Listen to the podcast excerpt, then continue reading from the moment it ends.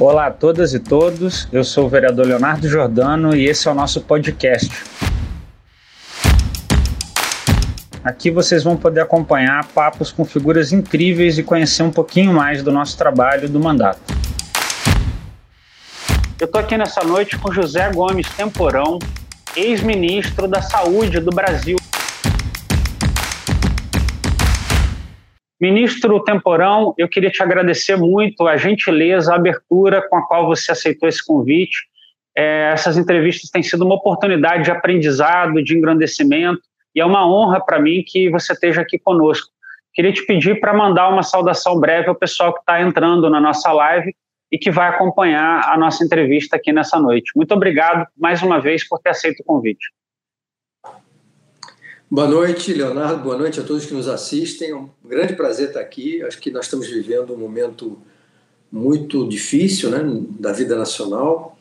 Então, tudo que a gente puder fazer para esclarecer, é, levantar questões, orientar, aumentar o nível de consciência das pessoas sobre o que está acontecendo, sobre quais são as condutas adequadas, quais são as nossas fragilidades, quais são as áreas ou os pontos onde nós estamos indo bem o que, que nos espera, enfim, acho que tem um mundo de questões e você falou aí de, de, de, algumas figuras que devem ter trazido uma contribuição muito grande.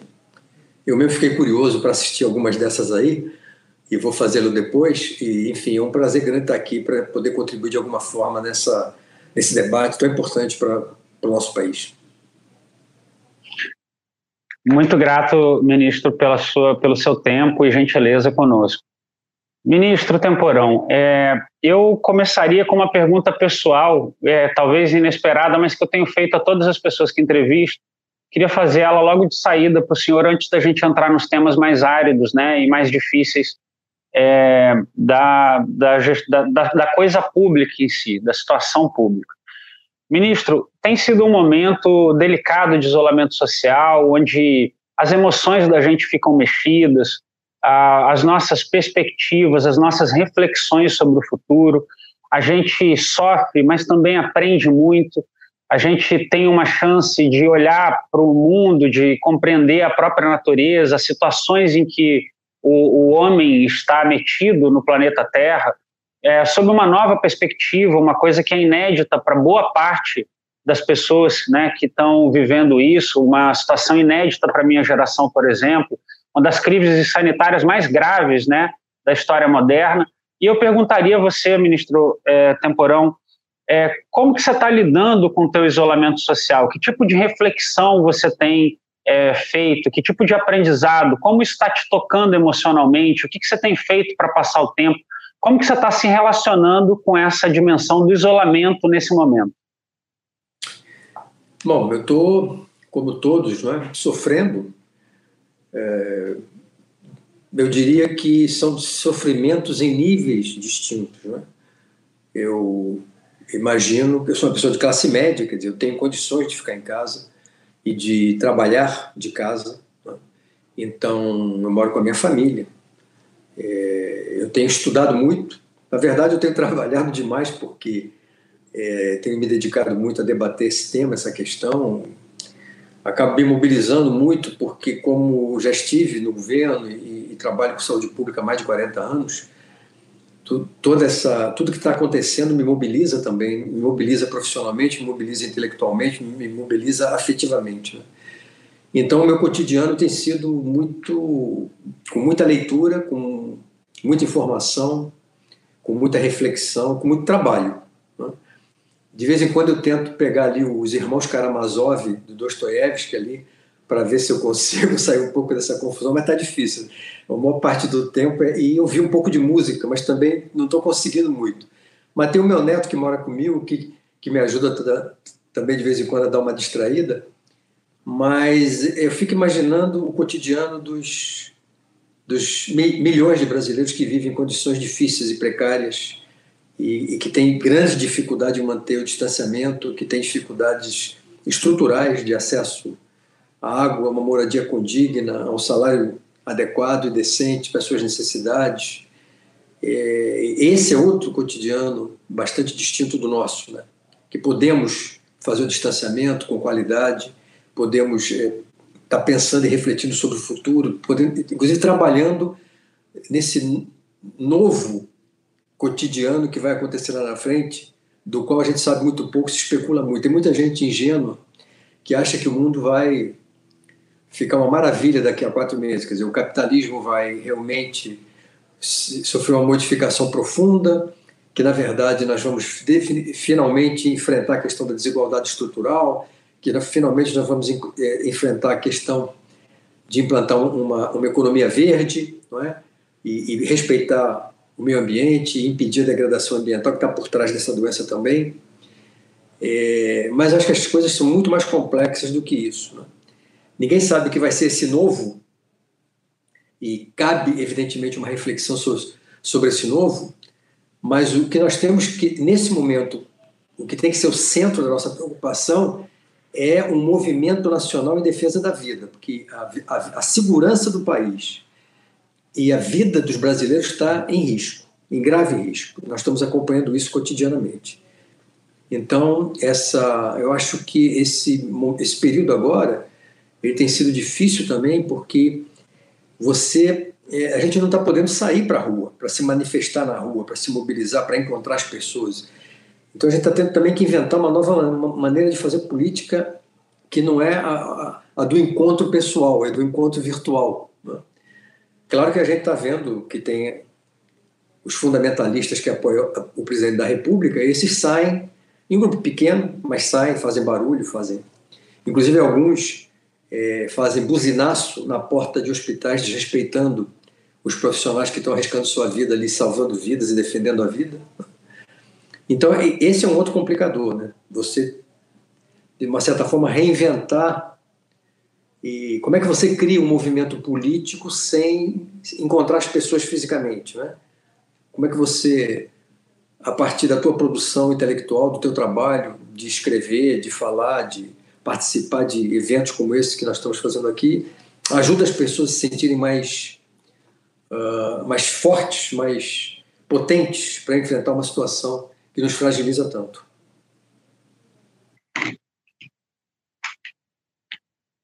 Ministro, é, eu, eu gostei muito da tua resposta, porque ela começa falando da questão da desigualdade no Brasil, que é marca maior, infelizmente, né, do nosso país.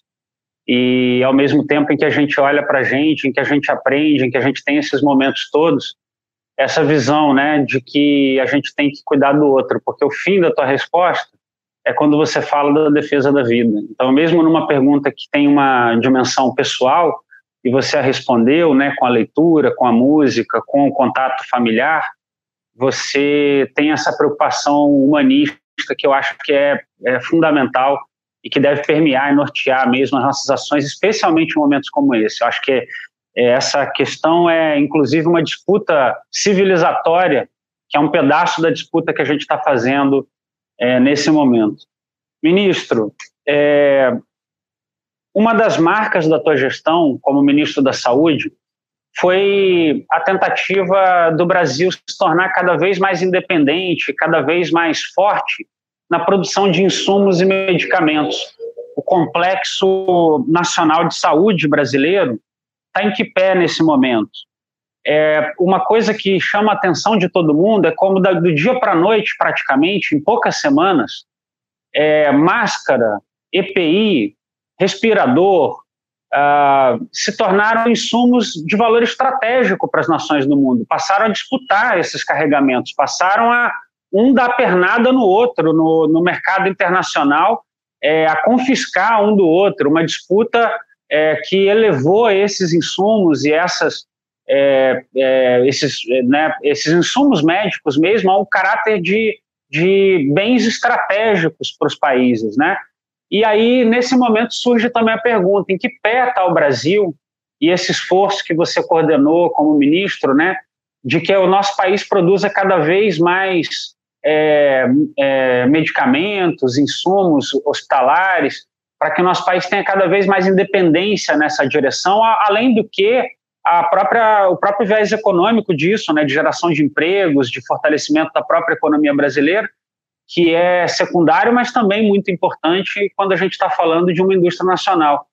O que, que te faz sentir falta nas políticas nacionais que são desenvolvidas a esse respeito? E em que pé se avalia que a gente está, enquanto país, nesse quesito da produção própria é, e do complexo nacional de saúde como um todo? Bom, esse é um tema muito importante e pouco lembrado, não é? Que é o tema que junta uma visão de desenvolvimento da nação é? com a política industrial e com a política de saúde e com a política de ciência e tecnologia. Se nós formos olhar de uma perspectiva histórica, isso não é novo. A gente poderia olhar, por exemplo, quando Oswaldo Cruz voltou do Instituto Pasteur, na França, no final do século XIX, início do século XX, quando ele foi estudar com o próprio Pasteur, ele, ele trouxe o, digamos assim, conhecimento que estava na fronteira do conhecimento naquela época, né? da, da medicina, da infectologia. E foi com esse conhecimento que ele veio para cá e pôde enfrentar a questão da febre amarela é, e de outras doenças no Rio de Janeiro. O que o, e, e foi a base de constituição e de organização do que é hoje a Fundação Oswaldo Cruz. E essa questão, essa tensão entre, de um lado, um projeto que olha o Brasil como uma potência do ponto de vista de produção de ciência, de produção industrial, de capacidade, e que isso seja um componente do desenvolvimento no sentido de democratizar o acesso aos bens de saúde, ao sistema de saúde, a ciência como uma questão libertadora, né, uma questão transformadora da sociedade, isso se tensionou né, entre os que olham o Brasil como apenas como um grande produtor de commodities, né, de soja, minério, né, é, para o mundo, né, e outros que veem que, além disso, o Brasil tem todas as condições e todas as potências para se transformar também num grande produtor de ciência, de tecnologias e de ter uma política industrial, por exemplo, voltada para o campo da, da saúde. Isso fica muito evidente ali no, nos anos 60, quando houve o golpe militar, quando o presidente João Goulart assinou um decreto que regulamentava, organizava a transferência de divisas das empresas farmacêuticas multinacionais instaladas no Brasil para as suas matrizes. Né? Então, veja que o primeiro decreto que foi revogado depois do golpe foi esse, o que tratava da remessa de lucros da indústria farmacêutica. Depois, durante uh, um pouco mais adiante, já no governo Collor, quando a gente começa uma mudança importante do ponto de vista da política econômica, né? Uma fragilização da capacidade nacional industrial, né? uma liberação de importação de produtos produzidos fora. É, a nossa indústria farmacêutica, por exemplo, que é a indústria que produz os princípios ativos que vão compor os medicamentos, né? as pílulas, as injeções, naquela época, nos anos 80, no início, nós produzimos no Brasil alguma coisa em torno de 50% do que nós utilizávamos. Né? E hoje a gente produz 10%. Então a gente depende hoje, por exemplo, para a produção de medicamentos no Brasil, a gente depende de 90% dos princípios ativos, que a gente, curiosamente, importa de onde? A gente importa da Índia, da China, mas também, no caso dos produtos mais modernos, dos biofármacos, da Europa e dos Estados Unidos. O curioso, que eu quero chamar a atenção, é que, enquanto o Brasil tem um sistema universal desde 88, ou seja, tem um mercado de 200 milhões de pessoas, porque todos usam o SUS, né, de, de alguma forma, a Índia e a China, que são os grandes produtores de genéricos e de princípios ativos para o mundo inteiro, não dispõem de um sistema universal, nem a Índia nem a China. Né?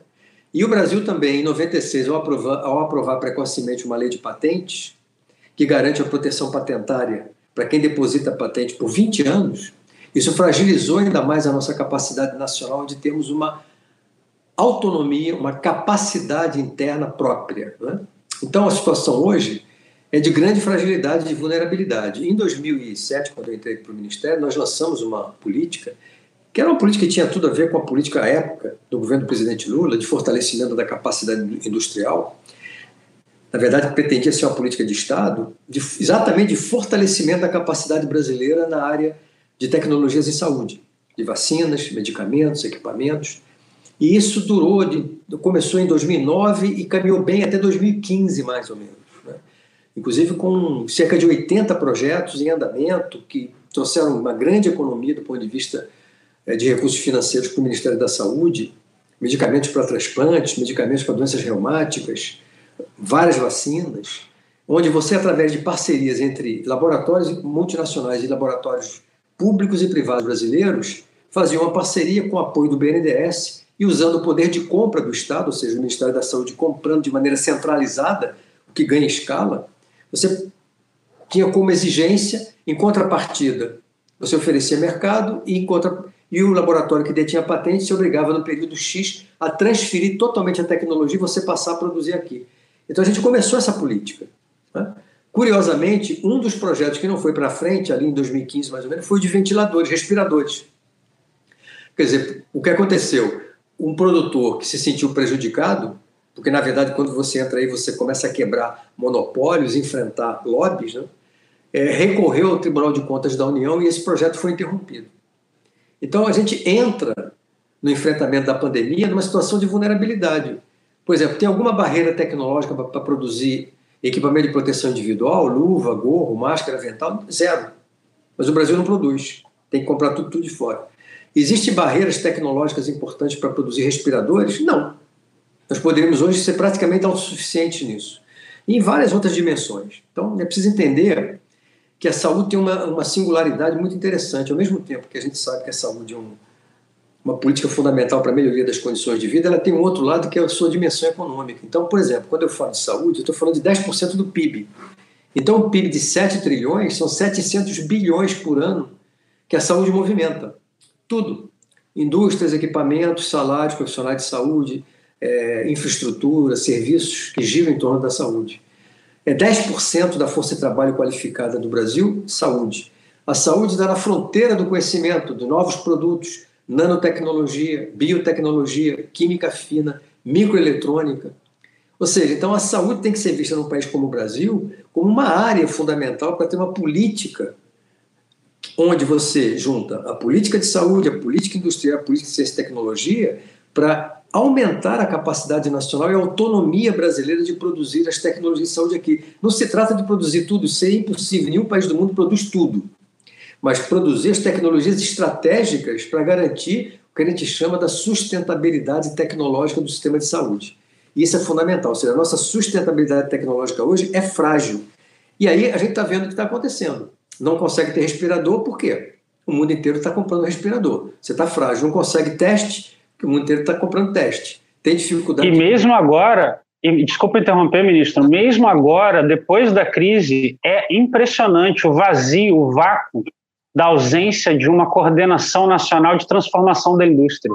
É muito impressionante que o governo federal não atue, não, não coordene os esforços. Né? Eu vou te dar, ô Leonardo, eu vou te dar um exemplo concreto.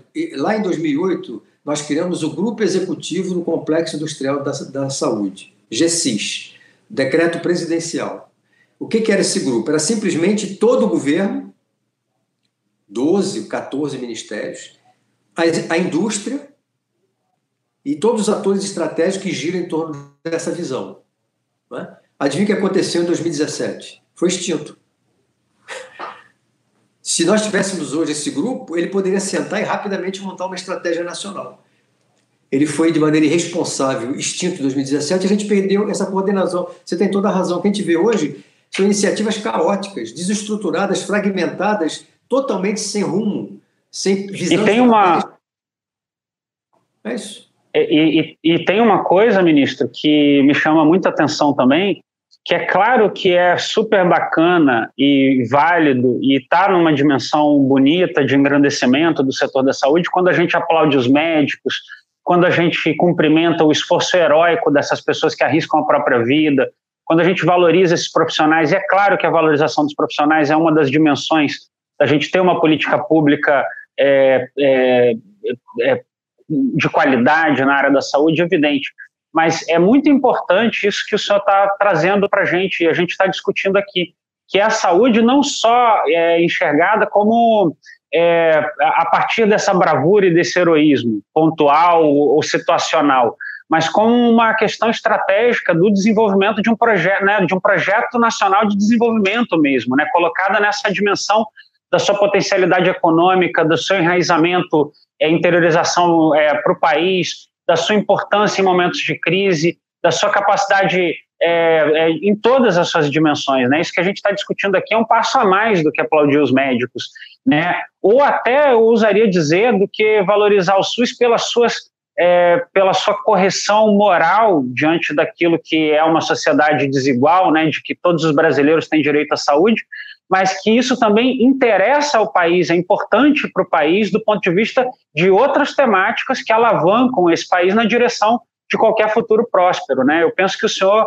é, é, é, tá, a gente está discutindo, né, ao tocar nesse ponto, uma questão muito importante mesmo, que muitas vezes é negligenciada.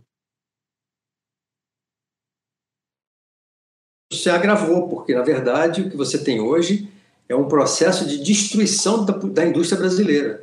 É um processo de desqualificação desse projeto de desenvolvimento. Né? Isso é claro. Né? Todas as estruturas, o BNDES, que, que é o grande, era o grande órgão de, de, de fomento à produção industrial foi totalmente desestruturado e viabilizado, quer dizer, é, e é importante que as pessoas entendam isso, quer dizer, o Brasil tem características que, que sustentam o que eu estou dizendo aqui.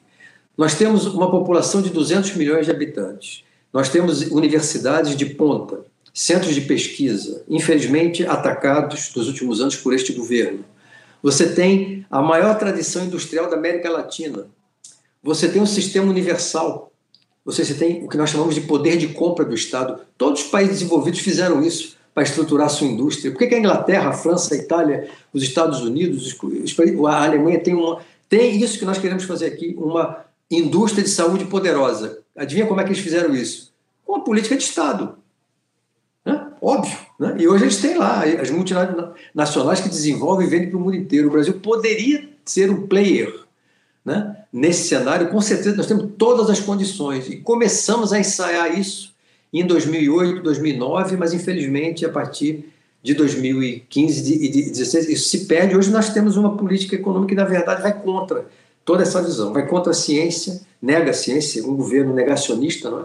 corta pela metade os recursos da ciência, né? é, de, fragiliza o SUS do ponto de vista financeiro com a emenda 29 95, aprovado em 2016, o Ministério da Saúde perdeu 20 bilhões de reais no seu orçamento de 2016 para cá, pelo menos, né? ou seja, uma fragilização do, do, do próprio SUS, e, e, nós não temos política industrial. Pelo contrário, a política industrial é não ter política industrial. Então, infelizmente. E, e... Não, pode, pode concluir, ministro, desculpe. É, e, isso, e, e, hoje a população percebe isso, e é interessante isso, porque a população mas vem cá, por que a gente não produz aqui? Não é? Então a resposta é essa: para você produzir, você pode produzir aqui? Sim. Mas para você produzir aqui, você tem que ter uma política, você tem que privilegiar a ciência, investir na ciência, os centros de pesquisa, você tem que ter uma política industrial aliada à política de saúde, de ciência, para fortalecer esse setor. Você tem, tem que ter uma série de pré-requisitos sem os quais a gente fica na total dependência. Agora, imagine um cenário que nós estamos falando hoje de testes e equipamento de proteção. Nós podemos, por exemplo, uma situação se essa situação tivesse se agravado na China e na Índia, por hipótese, nós poderíamos ficar sem princípios ativos para produzir remédios para a população brasileira. Que tal? Isso é extremamente grave. Então nós temos que pensar o que é fundamental para o Brasil produzir. Nós temos que ter política para garantir a produção aqui. E nós temos todas as condições de fazer isso. Isso é verdadeiro patriotismo, né? E não se agarrar na bandeira brasileira enquanto destrói a capacidade nacional em várias áreas. Ministro, falando em negação da ciência, em controvérsias é, em relação à ciência, eu queria te fazer a pergunta que é o tema do debate no momento. E a cloroquina, ministro Temporão? E a história da cloroquina? Cai ministro e cai ministro de novo e a cloroquina aí no centro do debate. Eu estava vendo hoje na televisão, faltou só é, é, o pessoal cobrar propaganda da cloroquina nos programas matinais de debate, com médicos defendendo sem apontamento de nenhum estudo, né? E eu torço muito que funcione. Quem não torce para que tenha uma, um, um medicamento eficaz contra a Covid-19, mas há essa histeria agora é, da questão da cloroquina aí sendo colocada. O senhor deu uma declaração recentemente dizendo que o Bolsonaro estava se tornando uma espécie de garoto propaganda da cloroquina. O que, que a gente pode falar sobre essa questão e quais opiniões o senhor tem em relação a essa ao uso desse, desse, desse, medicamento? Como que o senhor lê essa história da cloroquina aqui no Brasil? Funciona ou não funciona? A gente deveria adotar ou não deveria adotar? Bom, essa pergunta é fundamental. Vou começar pelo seguinte: essa é uma doença nova, é um vírus novo. Nós já temos mais de 8 mil artigos publicados sobre o coronavírus. Mas você pode ter certeza que desses 8 mil, se chegar a uma dezena, a quantidade de artigos que vão ficar para o futuro como fundamentais vai ser muito. Então está se produzindo muita coisa sem importância. Bom, é, o que se imaginava que era uma pneumonia não é mais uma pneumonia. Não é uma gripezinha nem é pneumonia. É uma doença muito mais complexa que pode afetar o sistema nervoso central, os rins, a pele, o coração. Né? Então, e, e, o tratamento também vem, vem mudando. A hidroxicloroquina, ou cloroquina, ela é toda doença viral nova que aparece, ela entra. Por quê? Porque ela tem um efeito em laboratório que inibe a replicação do vírus. Né? Então, ela toda hora aparece como candidata. Né? Aconteceu um estudo francês mal desenhado, que foi publicado, que estimulou muita gente a usar. Mas é preciso compreender que numa situação onde você não tem nenhum tipo de tratamento, que é o nosso caso, né? e onde você tem quadros muito graves que levam à internação por duas, três ou mais semanas, eu acabei de.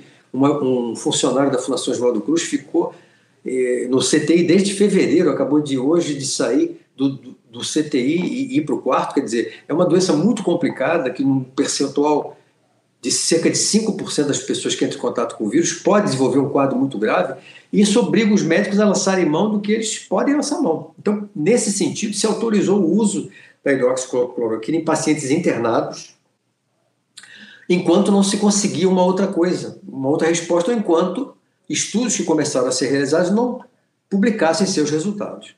Mas de lá para cá, nesses três meses, o que, que aconteceu? Começaram a ser publicados finalmente os estudos que foram feitos, observando os critérios científicos, o rigor científico, todas as garantias, etc, etc. E todos os estudos publicados até o momento nos dizem que não há nenhuma evidência de que o uso dessa droga, associado ou não com outros medicamentos, tenha algum efeito concreto, real. Então, esse é, esse é o estado da arte hoje. Né? Bom, continuam em andamento algum, alguns outros estudos, né? que são realizados em outras fases, em fases mais precoces, no início dos sintomas, que ainda não foram concluídos. Então, essa é, que é a questão. Então, o que está acontecendo hoje? Como há uma tensão evidente e clara entre uma política de saúde que tem como objetivo único garantir a vida, salvar vidas, e de outro lado, uma postura do governo de que, na verdade, o mais importante é a economia, né? então você tem uma situação muito curiosa. É, pessoas que conseguem manter o distanciamento social de classe média saem em seus carros fazendo buzinaços para exigir que as pessoas que não têm carro e que não conseguem manter o distanciamento social saiam de casa para ir trabalhar. É muito curioso isso, né? Quer dizer, o povo que vá trabalhar, porque eu me protejo. E, e, a cloroquina entra exatamente como isso. Quer dizer, o que o governo está é atrás de uma panaceia, de uma bala de prata que não existe, né? que diga para a sociedade: olha, podem voltar para o trabalho, acaba com esse negócio de distanciamento social, porque isso aqui garante que você não vai ficar doente. Isso é muito grave. É tão grave que, nesse momento, um grupo vários grupos, mas um grupo está se dedicando a elaborar um documento que vai ser preparado e divulgado possivelmente até amanhã, é, onde se faz todo um detalhamento exaustivo de tudo que foi publicado hoje no mundo sobre esse remédio e qual é a recomendação hoje, que é não usar, ou se usar, usar apenas por indicação médica, com consentimento do paciente e, de preferência, se esse paciente está no protocolo de pesquisa. Ou seja, não há nenhuma indicação para uso disseminado, muito menos para uso profilático ou para uso aos primeiros sintomas. Por quê? Porque, como toda droga, ela pode ter efeitos colaterais. E o principal efeito colateral dessa droga é causar arritmia cardíaca. Então, imagine um cenário onde se faz uma propaganda dessa panaceia, entre aspas, e as pessoas, inclusive, possam começar a tomar por conta própria, se automedicarem. Isso é muito comum e até compreensível, porque as pessoas ficam inseguras, ninguém mais sabe quem tem razão, se são os cientistas, os médicos, os infectologistas, até porque alguns médicos, de maneira irresponsável, estão defendendo o uso em larga escala, sem nenhuma evidência, não é? Então, imagina um cenário onde as pessoas podem, inclusive, em casa, terem uma complicação que vai, inclusive, levar a uma sobrecarga ainda maior de um sistema de saúde que já está sobrecarregado. É? Então, você não tem evidência do ponto de vista científico, é irresponsabilidade prescrever isso como profilaxia ou no início do tratamento, não há nada que sustente essa posição do ponto de vista da ciência. Então, é evidente que quem, digamos assim, assinar um protocolo defendendo, autorizando isso, vai ter que responder do ponto de vista das eventuais mortes e do sofrimento que isso possa trazer. Então, eu acho que é, isso é muito grave. Né? É, as pessoas precisam entender uma coisa: é compreensível a angústia das pessoas buscarem uma saída. Isso é, do ponto de vista humano, é compreensível. A ciência tem um outro ritmo. A ciência não dá respostas em 48 horas. Né? Ela tem o seu próprio ritmo. Enquanto a ciência não nos der segurança absoluta, tudo que você faz, você tem que ter muito cuidado. Tem uma coisa em medicina muito importante, o Hipócrates, no juramento hipocrático, quando o médico faz lá o juramento que vai é, nortear toda a sua vida profissional, lá está escrito o seguinte: primeiro, acima de tudo, não causar dano. Esse é o princípio fundamental do exercício médico. Você não pode tomar nenhuma atitude que possa causar dano ao teu paciente. Então, primeiro é proteger a vida e não causar dano. Então, você tem que cuidar dessa questão de maneira muito prudente. Quando isso se transforma, o uso de um medicamento se transforma em debate na grande mídia, onde especialistas ficam se degladiando, sim ou não, você pode ter certeza que alguma coisa está profundamente errado. E aí a pergunta que fica é a seguinte: essa é uma reflexão final para responder a tua pergunta. As pessoas que defendem o uso em larga escala, indiscriminado, ou flexibilização do uso dessa droga, criticam os estudos que foram realizados que dizem que é para não usar, mas não indicam, não dizem quais são os estudos que foram realizados que sustentam a decisão de recomendar o uso em, em grande escala, porque eles não existem. Entendeu? Então, isso é uma coisa absolutamente inconsistente. Porque as pessoas que defendem essa posição não tem sustentação científica para fazer esse tipo de indicação. Então, no, no, o momento é de precaução em relação a isso, né? e, de, e a gente vai ter que acompanhar o que vai acontecer. Está na, tá na internet de que amanhã, possivelmente, o governo vai soltar um novo protocolo. A gente ainda não sabe qual é. Vamos aguardar e vamos ver como é que a coisa caminha. Mas é muito ruim, é muito grave se você assumir o uso dessa droga sem evidência científica em larga escala. Isso pode colocar muita gente em risco de graves efeitos colaterais. Ministro Temporão, é, o senhor tem feito parte, vou fazer aqui a última, eu tinha até mais, mas vou fazer a última pergunta desse bloco para a gente também é, ter a chance de ler as perguntas da, do pessoal que está acompanhando, que eu acho que isso é bem legal também, a gente ter essa interação. É, o senhor está acompanhando, para trazer para o nosso estado do Rio de Janeiro, o senhor está acompanhando, junto com a Fiocruz, está compondo um grupo estadual de crise, uma espécie de grupo de aconselhamento, de discussão técnica sobre a maneira como o estado do Rio de Janeiro gerencia a crise do coronavírus, da Covid-19. Ah, Infelizmente, recentemente, a gente está enfrentando uma situação específica é, é, é, muito ruim, que são denúncias que acabaram por derrubar recentemente o secretário estadual de saúde. Né? Isso é um fato que acaba de acontecer de maneira recente. E no plano federal, a gente já acompanhou Mandetta, Taixe e agora o interino, que pode ser efetivado ou não, o que pode representar ainda mais uma troca. É, em que medida o, o senhor avalia que a troca de lideranças em meio à pandemia é, é, é, nos, o quanto é, que ela nos prejudica me parece evidente, mas o quanto ela nos prejudica e, e se o senhor conseguisse exemplificar ações ou situações em que a gente tem um prejuízo real para a sociedade, é, eu queria te pedir para comentar um pouco, porque no estado do Rio, por razões diferentes, a gente vai acabar tendo aí uma troca de liderança no meio da pandemia. Mas no governo federal a gente teve por escolha até, né, por linhas políticas divergentes que levaram a esse, a esse fato. Como que você comenta isso? E se você puder também, fala um pouquinho para a gente do enfrentamento no estado do Rio de Janeiro para trazer um pouco mais para o plano regional. Bom, essa é uma situação importante porque eu digo que tão importante quanto ter é, leito, quanto ter um sistema de saúde que, que dê conta de atender a demanda, quanto ter equipes motivadas e protegidas de profissionais de saúde, quanto tão importante quanto ter insumos é ter liderança, coesão, visão estratégica e um, uma abordagem do problema onde o governo federal, estados e municípios juntos e juntos com a sociedade vão então implementar uma estratégia de enfrentamento da situação. Foi o que aconteceu quando eu era ministro em 2009 com o H1N1. Uma situação bem diferente de um ponto de vista, mas do ponto de vista do início do processo nos próximos meses, muito semelhante.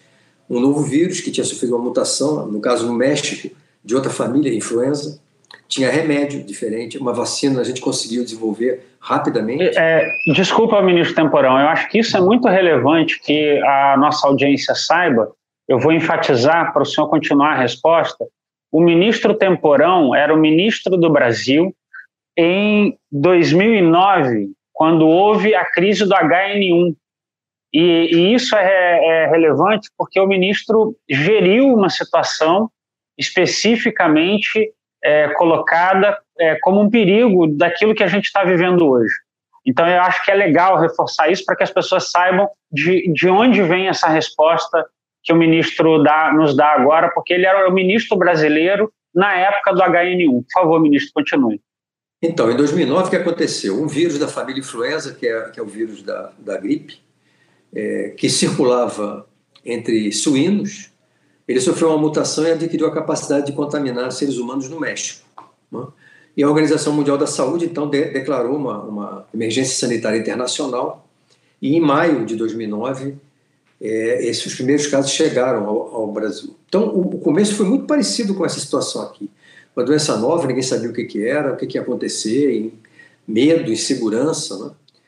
E, mas algumas diferenças importantes eu queria destacar. Primeiro, que nós tínhamos um medicamento que se tomado precocemente, ele impactava o curso da doença positivamente, impedia que os casos se agravassem. Segundo, foi, foi perceptível logo no começo que, que o quadro clínico era muito semelhante aos das gripes, das doenças respiratórias que a gente já conhecia. Ele não era mais grave nem menos grave, era mais ou menos no mesmo nível. É? É, terceiro, como era um vírus da família influenza, para o qual nós tínhamos já uma vacina, a gente pôde fazer uma vacina muito rapidamente. O Brasil tem duas fábricas de vacina, é o único país em desenvolvimento que tem duas fábricas de vacina públicas. O Instituto Butantan em São Paulo o Instituto Biomanguinhos na Fiocruz. E o Instituto Butantan é quem faz a vacina da gripe. Então, no início de 2010, a gente já tinha uma vacina e o Brasil vacinou 100 milhões de pessoas, metade da população. Foi o país que mais vacinou no mundo. E outra diferença importante, a internet engatinhava. Não tinha Twitter, não tinha Facebook, não tinha WhatsApp, não tinha Instagram. As pessoas entravam na internet pelo computador de casa, não tinha internet pelo celular. Então a produção de fake news era menor. Hoje é astronômica. Mas hoje também, por outro lado, você tem uma capacidade de informar, de disseminar boa informação muito maior do que tínhamos naquela época. Mas o que eu quero chamar a atenção é que naquela época nós tínhamos um governo, primeiro, que respeitava a ciência e se apoiava nos cientistas para tomar decisões. Nós não temos isso hoje. E segundo, tínhamos liderança, coesão, união. Então a gente conseguiu juntar o governo como um todo e a sociedade como um todo para enfrentar a situação e nos saímos bem. Né? Então, é, voltando, tão importante quanto ter equipe motivada, leito, respirador, medicamentos, é ter liderança, coesão e uma visão estratégica. A gente não tem hoje. A gente tem o que eu chamo de uma. A gente foi obrigado a construir uma governança paralela na saúde contra o governo federal, apesar do governo federal, e contra a postura irresponsável do presidente da República. Ou seja, os governadores de Rio e São Paulo, do Consórcio Nordeste, prefeitos das capitais, cientistas, pesquisadores, Academia Brasileira de Ciências, entidades de saúde pública, construíram uma outra maneira de organizar e de lidar com a Covid-19. Né? Apesar do Ministério, tanto que nós estamos sem ministro há um mês, há mais de um mês. O Ministério vinha fazendo um bom trabalho até o ministro Mandetta ter sido demitido, que já é uma loucura, no meio de uma pandemia você demitir um ministro que está fazendo um bom trabalho. E o, o que saiu agora, o TAS, durou um mês, menos de um mês. Nesse momento você tem uma interinidade. Então, na verdade, nós estamos. É, a gente perdeu essa coesão, a gente perdeu essa liderança, a gente perdeu essa visão que unifica e que leva o país num rumo. É? E o contrário, você tem um presidente reiteradamente todos os dias falando o que vai contra a ciência, falando o que vai contra a saúde pública, é, é, ofendendo os profissionais de saúde que colocam suas vidas em risco cotidianamente, porque essa postura dele é ofensiva. É, enfim, então você, o Brasil está no cenário, inclusive, que está causando perplexidade mundial. Olha só a coisa interessante. O Brasil hoje, o Brasil é um país respeitadíssimo na saúde pública. Nós fomos o primeiro país a, a, a tratar de maneira universal todos os pacientes com AIDS. Produzimos genéricos. Né? Enfrentamos a pandemia do H1N1 com competência, a da Zika em 2016, com muita competência. Temos o maior sistema de imunizações do mundo, temos o maior sistema de atenção primária do mundo, saúde da família. Somos respeitados. O SUS é muito respeitado internacionalmente. Ele é mais respeitado lá fora do que aqui dentro. Né? E agora está todo mundo perplexo, porque o Brasil está tá rasgando, digamos assim, esse prestígio e essa respeitabilidade que ele construiu em décadas. A gente corre, inclusive, um risco, sabe qual é? Nos próximos meses, os brasileiros serem proibidos de entrar em outros países pela falta de controle da doença aqui dentro, por essa postura irresponsável do governo federal. É essa a situação que nós temos.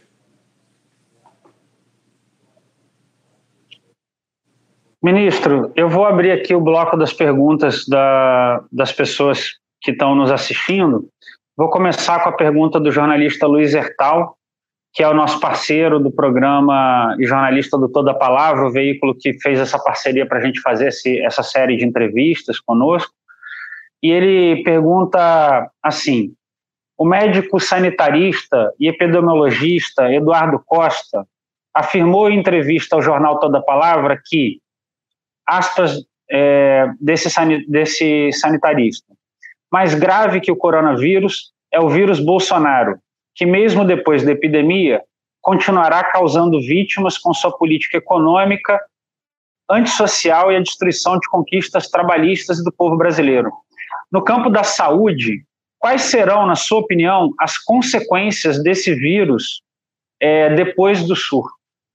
da, da, do ponto de vista da desestruturação do, do, da saúde no Brasil? Bom, esse ponto é muito importante, essa questão é, é muito importante. Por quê? Porque nós, quando a gente olha essa doença, nós somos todos suscetíveis né, a, adoecermos, todos, igualmente suscetíveis. Por quê? Porque como nenhum de nós ainda entrou em contato, que não entraram em contato com o vírus, então todos são suscetíveis. Muito bem. Mas a vulnerabilidade é diferente. E essa vulnerabilidade diferente, ela, ela pode estar dividida em duas dimensões. Né? É por isso que eu tenho dito sempre que o vírus não é democrático. Essa história, muita gente fala, muita gente boa fala que o vírus é democrático. Não tem nada de democrático. Os mais vulneráveis é que vão sofrer mais. Essa vulnerabilidade se expressa, primeiro, na probabilidade de você contrair a doença, ou seja, as pessoas que têm doença crônica e têm dificuldades em tratar da sua doença crônica, seja ela hipertensão, seja ela diabetes, seja ela doença cardiovascular, seja ela doença pulmonar crônica, seja uma outra situação crônica qualquer. E isso varia muito. Né? A, a, o, o, nível socioeconômico, né? a inserção, como é que eu vou dizer, o CEP, o CEP é que diz se você está se, tá se cuidando adequadamente, se você está tomando com regularidade a medicação, está fazendo os exames com a regularidade necessária, tem acesso a médico e exame sempre que necessário. E a gente sabe que isso é totalmente desigual no nosso país. E essa vulnerabilidade também se expressa ao adoecer, o acesso que eu vou ter ao sistema de saúde. Se eu vou ter um acesso garantido equânime, se o acesso do povo da Rocinha vai ser igual ao acesso do povo do Leblon. Então aí também se expressam diferenças. Então o que o Eduardo coloca é que uma série de políticas que vem sendo implementadas desde o golpe de, 16, de 2016 vem fragilizando e aumentando a desigualdade social. Essa, essa questão é global, não é só brasileira, mas no Brasil ela tem uma face mais perversa, porque a emenda 95 congelou os gastos sociais por 20 anos, o que é dramático. Né? A, a, legislação trabalhista foi flexibilizada, então hoje você tem 40 milhões de pessoas que trabalham por conta própria sem qualquer tipo de proteção social. Você teve a, a fragilização da política habitacional, metade da população brasileira não tem acesso ao esgotamento sanitário. Nós estamos vendo agora nessa situação que parte importante sequer acesso à água tratada 24 horas por dia. Você tem um impacto disso no padrão da alimentação da população, ou seja, tudo isso fragiliza do ponto de vista é, estrutural as condições de vida e as condições de saúde. Né? Então, o grande risco que o Eduardo aponta, eu concordo, é que você, além de ter que enfrentar uma doença específica como nós temos hoje, é que lá na frente é, o impacto seja muito maior do ponto de vista das questões estruturais que levam as pessoas a adoecerem mais ou menos, o que nós chamamos da determinação social da doença, que a, doença é social e politicamente determinada. Né? E, ela é determinada pelas condições de vida, pela questão do poder, da distribuição de poder, pela questão do acesso às condições mínimas de subsistência. E isso a gente está vendo que está se agravando cada vez mais. Eu, um artigo publicado por, no jornal inglês muito importante, é, escrito por dois pesquisadores ingleses e dois pesquisadores brasileiros da Fundação Oswaldo Cruz, demonstraram o seguinte, que existe uma relação direta, olha só a coisa importante, uma relação direta entre o grau de desemprego e o aumento da mortalidade geral. Inclusive o artigo mede isso e calcula quantas mortes, quantas pessoas morreram por conta do impacto do desemprego, ou seja, como é que uma política econômica leva no limite aumento da, da mortalidade. Né? Então, essa questão é uma questão extremamente importante que tem que ser levada para o debate na sociedade. Né? É um equívoco olhar a saúde como um espaço do hospital ou do médico. Né? Esse é um olhar muito limitado, muito restrito. Ele não é nem o mais importante, ele é importante, mas dentro de um contexto mais geral. Mas as questões fundamentais para serem discutidas quando você discute saúde é democracia, redução dra dramática da desigualdade e políticas sociais e econômicas que reduzam a desigualdade. Isso sim é que é produzir saúde. E, evidentemente, um sistema de saúde organizado, público, universal para todos, de qualidade, que possa proteger a sociedade.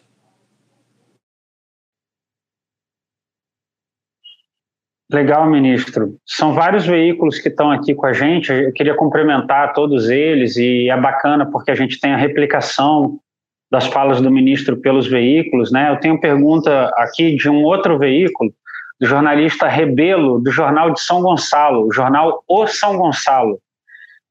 É, a pergunta dele é composta, eu vou ler ela e daí o ministro dá uma, uma é, resposta geral a ela, assim ele, ele pergunta: um, ministro, o senhor poderia fazer uma análise da gestão da crise do coronavírus feitas pelos ex-ministros Mandetta e Taishi?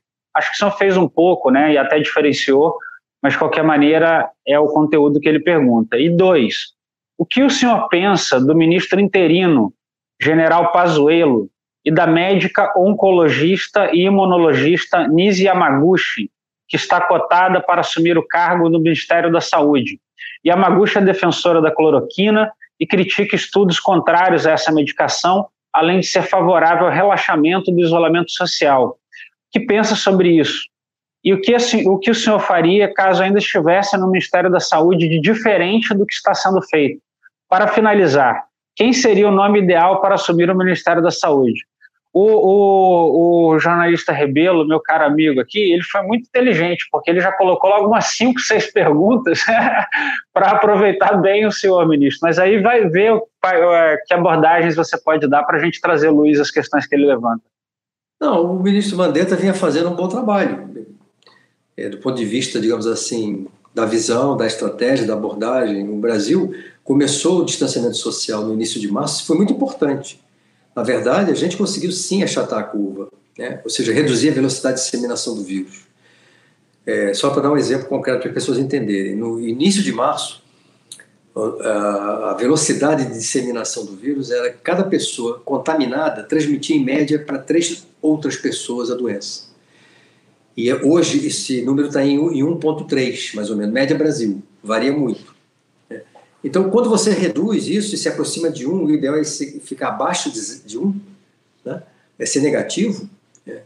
Você reduz a velocidade de disseminação, menos gente contaminada, menos doentes, menos, menos internações, o sistema de saúde consegue se segurar. Como é que você garante essa redução? Com, com distanciamento social acima de 60%, 70%. A gente não está conseguindo. A gente está em 40%, 50%, né? isso variando de local para para local. Mas então o que o ministro vinha fazendo era estava baseado na boa ciência, na boa saúde pública, com as limitações todas que ele tinha naquele momento. Quando muda e entra o novo ministro, o novo ministro não conseguiu fazer nada. Na, na verdade, ele, tava, ele dizia que estava preparando uma nova proposta, né, diferente, mas que ele não chegou, não deu tempo dele. Por que, que não deu tempo? Porque o presidente estava insistindo que ele adotasse a, a hidroxicloroquina como panaceia, e ele se recusou. Ele não disse isso, mas a, toda a análise que é feita é que exatamente por ele se sentir desconfortável, já que ele é um, um médico e respeita a ciência, imagino, né? é, e ele saiu. Então, aí o que, é que aconteceu? O ministério está sendo conduzido por um por uma pessoa que não entende nada de saúde, que não é da saúde, nunca trabalhou em saúde pública e que, então, portanto, eu não, eu não teria nem nenhum comentário a fazer, simplesmente. Eu acho que é muito ruim. Acho que nem na ditadura militar o ministério foi ocupado por tantos militares que estão substituindo profissionais de carreira. Eu soube que, inclusive, agora uma, talvez a melhor especialista em imunizações do Ministério da Saúde, que trabalha lá há 30 anos ou mais, saiu, porque é impossível trabalhar nesse contexto. Então, isso é um outro problema mais grave ainda. O Ministério está sendo ocupado por pessoas que não entendem absolutamente nada de saúde pública. Podem ser excepcionais planejadores, gestores, sei lá o que, logística, não entendem de saúde. Então, é, não é no meio de uma pandemia você fazer uma mudança como essa é de altíssimo risco. E agora está cheio de candidato a ministro. Né? Eu conheço a doutora Nise Yamaguchi, ela é uma médica muito respeitada em São Paulo, inclusive como médica, é, tem uma abordagem muito de priorizar a humanização do atendimento, muito interessante. Né? Mas, surpreendentemente, ela agora se se transformou. Ele é oncologista, especialista em tratamento de câncer, tem uma clínica privada muito, muito grande e, surpreendentemente, ela se transformou numa especialista em infectologia. Quer dizer, foi uma coisa, uma surpresa e está defendendo uma posição que não tem, evidentemente, nenhum, nenhum embasamento científico. Né? É, isso aí é uma coisa, só queria complementar minha outra resposta lá de trás, é que o que o Brasil está propondo, que o governo federal propõe, nenhum país do mundo está tá seguindo. Então nós temos uma situação muito interessante, a situação jabuticaba, né, que só tem no Brasil. Né? Então, quer dizer, o mundo todo está errado, todos os protocolos em andamento na Europa, nos Estados Unidos, estão errados e, e, e, o Brasil é o único país que sabe como tratar adequadamente essa doença. Então, convenhamos que isso é uma, um, é uma situação muito frágil e é insustentável defender o uso em larga escala dessa droga. Ministro, a gente tem ainda mais um veículo de comunicação da região e acho legal a gente dar a chance dos jornalistas, né, para os jornais locais, né, fazerem perguntas também. Essa é do jornal Fluminense, um jornal centenário aqui da cidade de Niterói, região. A pergunta do jornalista Lucas Schwenk, do jornal Fluminense. Como o senhor enxerga a possibilidade de unificação do combate ao coronavírus no Brasil com o ministro da ala militar, as perguntas se parecem, sem formação acadêmica de medicina, como eram os ex-ministros Mandetta e Tais. Isso porque tudo indica o interino general Pazuello será efetivado no cargo. Eu penso que os conteúdos foram respondidos, né? Para os dois jornalistas, eu acho que a gente, é, no fundo, é, capturou a, a, as impressões do ministro Temporão sobre as movimentações institucionais de troca de ministros. A gente explorou bem esse assunto. É, então, Lucas, eu, eu penso aqui que a tua pergunta e a pergunta do Jornal São Gonçalo, elas são complementares. A gente pode ficar com a mesma resposta, a menos que o ministro queira alguma complementação adicional, mas acho que elas, elas estão bem respondidas. Eu poderia é, tem um... Por favor, por favor, ministro. Não, não, é Bom, digamos que por hipótese essa, essa situação se coloque, né? e acho que foi o autor responder o que eu faria. Né? É um difícil ficar aqui, botar um turbante, bom, agora eu estou vendo o futuro, o que, que vai acontecer, o que, que eu faria, mas eu acho que é, eu, eu, eu, diria que dois pré-requisitos seriam fundamentais para alguma coisa nova, interessante acontecer. Né? É, a, primeiro seria que o novo ministro, seja ele quem for, seja um ministro que chamasse os estados e municípios para um grande e a sociedade para um grande acordo, para uma grande discussão sobre que rumo devemos tomar para enfrentar essa situação. Segundo, que seja um ministro, que fosse um ministro que chamasse a ciência, os cientistas, os pesquisadores, os epidemiologistas, os infectologistas, os virologistas, os sanitaristas, para ajudar o governo nesse, nesse esforço. Fora desse contexto, sinceramente, não vejo como qualquer um que sente ali tenha qualquer tipo de sucesso. E aí nós vamos continuar tendo a situação que nós temos hoje. Estamos enfrentando essa, essa situação tão, tão grave sem o Ministério da, da, da, Saúde, eu diria até contra a posição do governo federal, apesar do governo federal. Davis Tavares pergunta: Ministro, é verdade que a pandemia pode ser dez vezes maior em números pela baixa testagem? qual percentual o ministro avalia ou se consegue estimar da população que já tenha tido contato com o vírus? É, esse dado é, é, o seguinte: foi feito, já foram feitos alguns estudos e nesse momento está sendo feito um estudo a nível nacional pela Universidade de Pelotas, que é um dos maiores centros de epidemiologia do Brasil, é, que vai nos dar nas próximas semanas um número muito interessante, dados interessantes que nós não temos hoje sobre o padrão de circulação do vírus e o, o grau de contato que a população brasileira já teve com o vírus. Os dados que nós temos são os seguintes: é, é, você pode multiplicar 100 por 10 ou 12 o número de casos oficiais que você vai ter o número real. Então, nós estamos hoje já em torno de entre 2 milhões e meio e 3 milhões de casos, com, com certeza. O percentual da população que já entrou em contato com o vírus varia muito, né? E, em alguns distritos de, de, São Paulo foi feito um estudo agora recente que mostrou que 5% da população já tinha entrado em contato com o vírus. A Espanha, por exemplo, esse número também foi 5%. Olha que a situação grave da Espanha. Em Madrid, onde a situação foi mais grave, cerca de 10% da população teve contato com o vírus. Aqui no Brasil, o, o, o índice em, na região amazônica, em Belém, é alguma coisa em torno de 10%. Mas eu, eu diria que ainda o percentual da população que entrou em contato com o vírus ainda é um percentual bastante baixo. Isso aparece no mundo inteiro. Por quê? Exatamente porque as estratégias de redução da velocidade do vírus e de distanciamento social. E a estratégia é exatamente essa, impedir que as pessoas tenham contato com o vírus. Então, na verdade, esse percentual ainda é muito pequeno e é verdade que se a gente multiplicar os números oficiais por 10 ou 12, nós vamos ter o número real de infectados no nosso país por conta da baixa testagem. Ministro, a próxima pergunta é do Wilson Júnior. Ela não é bem de saúde, não, mas é uma pergunta de natureza política que eu acho que é bacana fazer. É, ele pergunta: gostaria de saber por que dessa negação do presidente da Câmara para aceitar pedido de impeachment feita contra o presidente, pois canso de ver ele cometer crimes de responsabilidade. Eu aproveitaria essa pergunta do Wilson Júnior para te fazer um, para explorar um pouco tua opinião é, é, sobre a conjuntura de maneira mais ampla do que só a questão da saúde a, a, o momento político que o Brasil vive, essa tensão entre impeachment e pregação de golpe de Bolsonaro, que tipo de repercussões o ministro acha do ponto de vista da análise de conjuntura é, que, que é, a gente está para ver ou que podem ser variáveis que, que, de, que solucionem é, essa questão. Você acha que o Bolsonaro completa o mandato? Você acha que vem impeachment por aí? Que vantagens e desvantagens a gente tem em cada uma dessas movimentações? Como que é teu balanço e análise de conjuntura nesse momento, ministro? Bom, eu que diria, eu diria em primeiro lugar que nós estamos vivendo uma situação de grave ameaça à democracia brasileira, não é? Uma democracia ainda frágil, uma democracia em construção, é? depois de um longo período de ditadura, é, e, e, e, existem uma série de movimentos e de posturas do presidente, e, de, e não apenas do presidente, de alguns de seus ministros, é, no sentido de fragilizar e de, digamos assim, uh, tomar atitudes que confrontam a Constituição e que, portanto, fragilizam a democracia, que podem colocar em risco a democracia, com um viés muito autoritário. Não?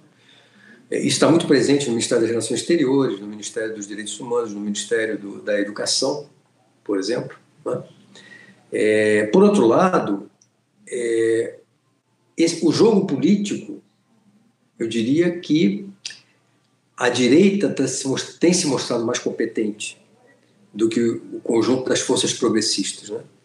Eu acho que nesse momento a gente precisava realmente ter um movimento onde todos os que defendem a democracia, mesmo que estejam mais ao centro, é, compusessem um, um, grande movimento em defesa da democracia e, e portanto, de repúdio né, à conduta desse governo, seja ela no campo econômico, dos direitos humanos, da saúde, enfim, não, não nos faltam exemplos é, dramáticos de como essa postura ameaça a sociedade brasileira como um todo.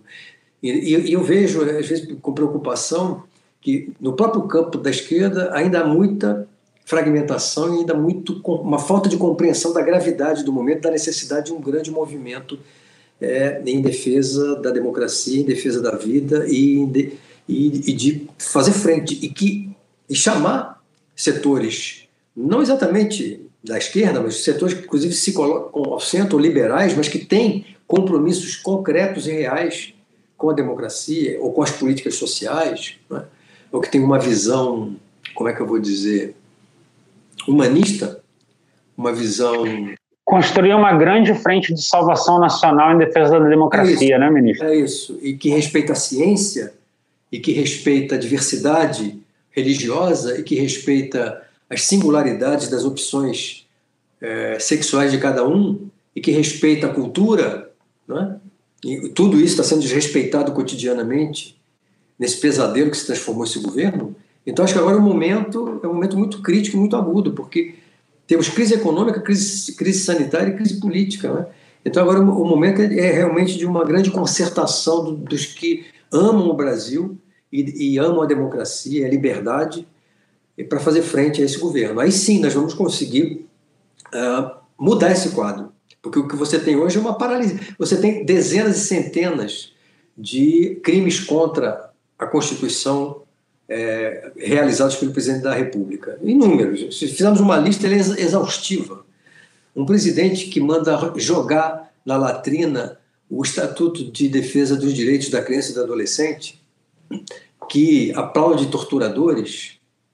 Se fizermos uma, uma lista exaustiva aqui, nós vamos ter dezenas de graves infrações à Constituição brasileira, é o Estado Democrático de, de Direito. Então, acho que o momento é esse de união de todos que amam a liberdade e defendem a democracia, para que a gente supere esse pesadelo e possamos decidir o que fazer do futuro do Brasil, que está gravemente ameaçado por este governo.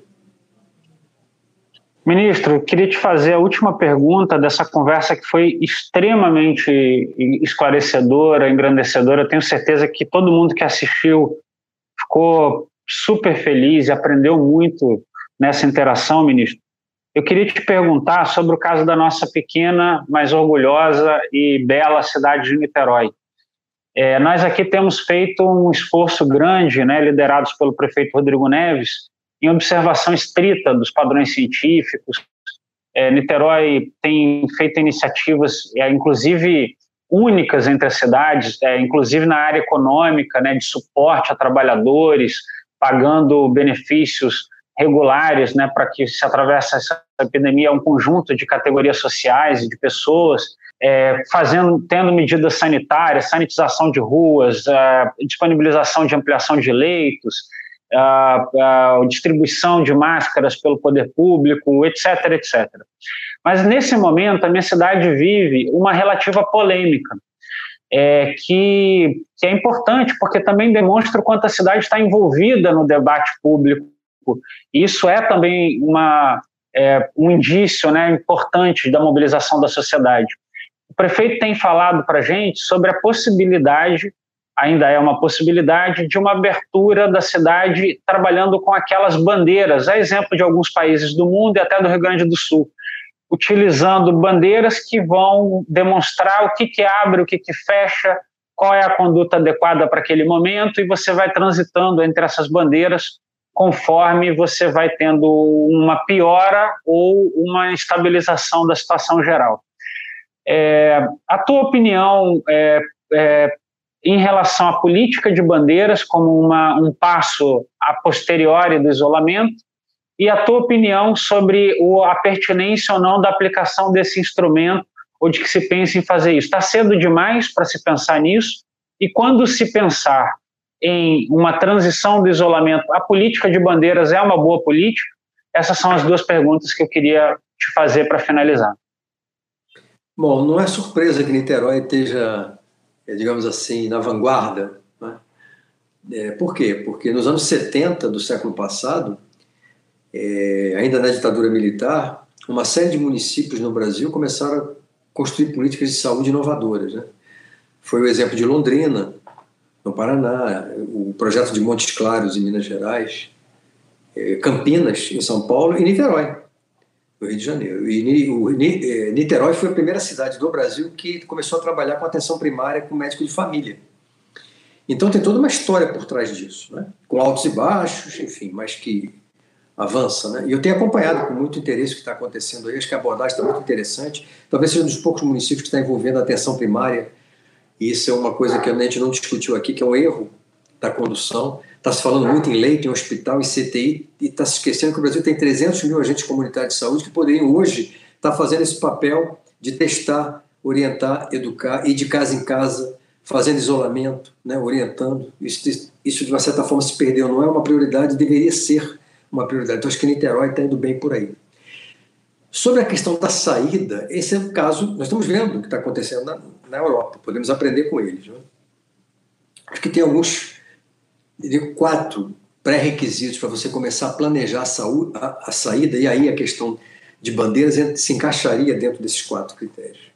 O primeiro é o seguinte: você tem que ter, monitorar, uma redução sustentada do número de casos e mortes durante um período. Antes disso, esqueça. Segundo, você tem que ter uma capacidade ociosa entre 30% e 50% dos leitos de maior complexidade, para que, caso a circulação do vírus aumente a velocidade e aumente muito rapidamente o número de casos, você tenha como atender. Segundo critério. Terceiro critério, você tem que testar, não é, não é bem mais, a pessoa confunde, vamos testar todo mundo. Não, saber testar de maneira inteligente fazer inquérito epidemiológico, saber o padrão de circulação do vírus, quais são os bairros onde o percentual de pessoas que já entraram em contato é maior ou menor, né? enfim, saber testar de maneira inteligente no município. E quarto, o uso compulsório de máscaras durante um bom tempo. Né? A partir daí, com esses quatro critérios bem estruturados e bem organizados, você pode definir essa questão das bandeiras, se vai ser verde, se vai ser amarela, se vai ser vermelha. Mas para você ter, é, digamos assim, capacidade concreta de lidar com isso, você tem que obedecer esses quatro critérios anteriores. Número de casos e óbitos em queda sustentada, capacidade ociosa de leitos, testar de maneira inteligente uso de máscaras. E aí você definiu uma estratégia de abertura gradual, monitorando e, se necessário, você volta. Ninguém sabe o que vai acontecer lá na frente tem muita especulação. Vamos ter uma segunda onda? Né? Pode ser. Vamos conseguir uma vacina mais rapidamente? É complicado, porque vacina não é simples de produzir, é bem diferente de remédio. Em remédio você produz milhões de doses no único dia, a vacina você demora meses para ter um lote de vacina. A vacina tem que ser segura, você não pode submeter a população a, a riscos desnecessários. Então é pouco provável que tenhamos uma vacina esse ano, mais provável ano que vem, se tudo correr bem. Então, por isso é que nós estamos no pior dos mundos, nós não estamos dando conta de uma política nacional inteligente, consistente, séria, né?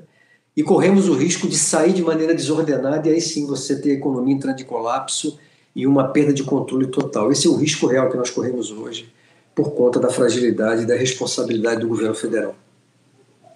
Ministro, o senhor descreveu perfeitamente, acho que foi, vou, vou aproveitar para é, colocar aqui que é, essa é a posição que eu tenho defendido na Câmara, nas interações que tenho tido, exatamente como foi colocada pelo ministro Temporão aqui. Eu acho que ela é a posição que está mais afinada né, com o paradigma da ciência e das recomendações que a gente tem escutado dos especialistas. Então, é essa posição que eu tenho defendido também, ministro. Ministro Temporão, eu agradeço muitíssimo a tua participação. Eu queria antes da gente se despedir, lembrar as pessoas que estão assistindo que a nossa próxima conversa vai ser com o economista Bruno Sobral, diretor do Diplan UERJ e coordenador da Rede ProRio, na terça-feira, 19 de maio, terça-feira, 19 de maio, às 10 da manhã. A gente tem sempre variados horários para pegar audiências diferentes e o nosso tema vai ser esse falso dilema entre salvar vidas e salvar a economia esse argumento que tem sido sustentado de que você, ao salvar as vidas, está destruindo a economia. E é culpa de quem pretende salvar as vidas o desemprego, a destruição da economia. A gente vai mostrar é, com o Bruno Sobral, com argumentos sólidos, embasados, sempre científicos, na qualidade das conversas que a gente tem feito com os outros interlocutores, é, é, dados e situações que mostram para a gente que não há esse dilema. Por isso, já no enunciado da conversa, a gente coloca como falso dilema entre salvar vidas e economia.